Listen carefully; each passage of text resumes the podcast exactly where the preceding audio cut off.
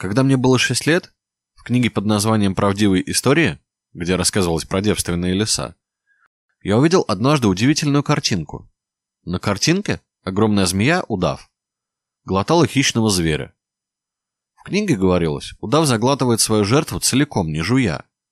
После этого он уже не может шевельнуться и спит полгода подряд, пока не переварит пищу.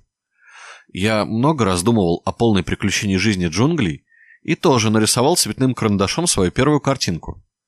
Я показал мое творение взрослым и спросил, не страшно ли им. «Разве шляпа страшная?» — возразили мне. А это была совсем не шляпа.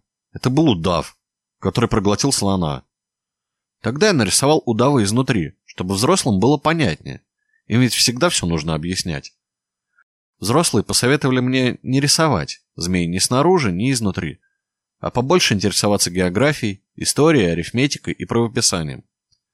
Вот как случилось, что с шести лет я отказался от блестящей карьеры художника, потерпев неудачу с рисунками номер один и номер два. Я утратил веру в себя. Взрослые никогда ничего не понимают сами, а для детей очень утомительно и без конца им все объяснять и растолковывать.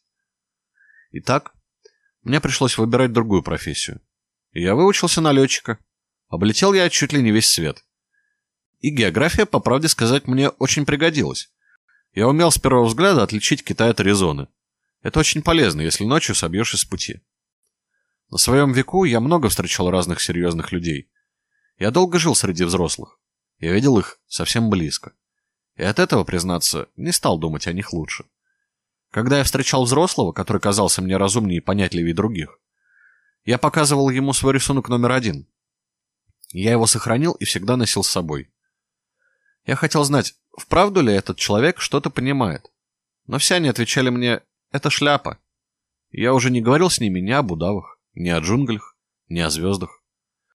Я применялся к их понятиям. Я говорил с ними об игре в бридж и гольф, о политике и о галстуках.